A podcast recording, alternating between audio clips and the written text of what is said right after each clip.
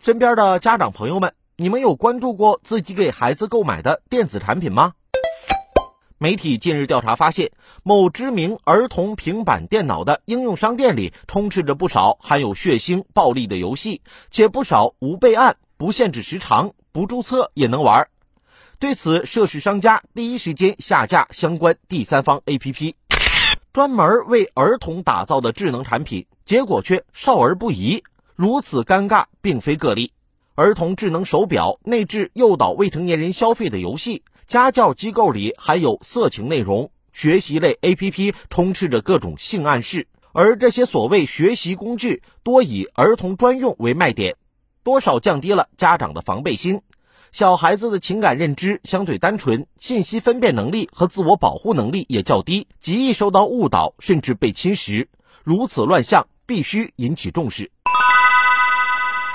学习工具夹带私货、藏污纳垢，触犯了法律底线。追逐商业利润不能不顾社会责任，特别是针对少年儿童的服务和产品，更要慎之又慎。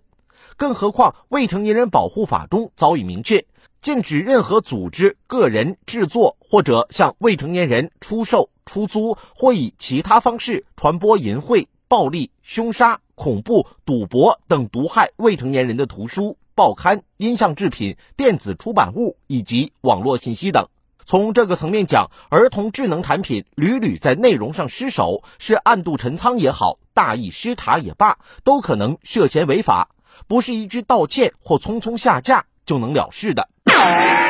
眼下，维护低龄学生群体的网络成长环境愈发成为紧要的现实课题，这里头强监管还是第一位的。儿童智能产品层出不穷。但只要上市售卖、上线运营，就需要纳入监管序列，避免留下隐秘角落。同时，对违规行为依法从严处置，形成震慑。其次，行业也应反思，儿童在线教育是一片蓝海，要想长远发展，就必须守住底线。为了短期利益，不顾把关责任，注定得不偿失，乃至被反噬。而广大家长也要提高警惕，谨慎选择，提前为孩子好好排排雷。引导孩子们健康快乐成长是家长们的普遍诉求，也是社会的共同责任。各方相向而行，保证儿童专用四个字儿不是忽悠，保障未成年人少受不良内容侵害，善莫大焉。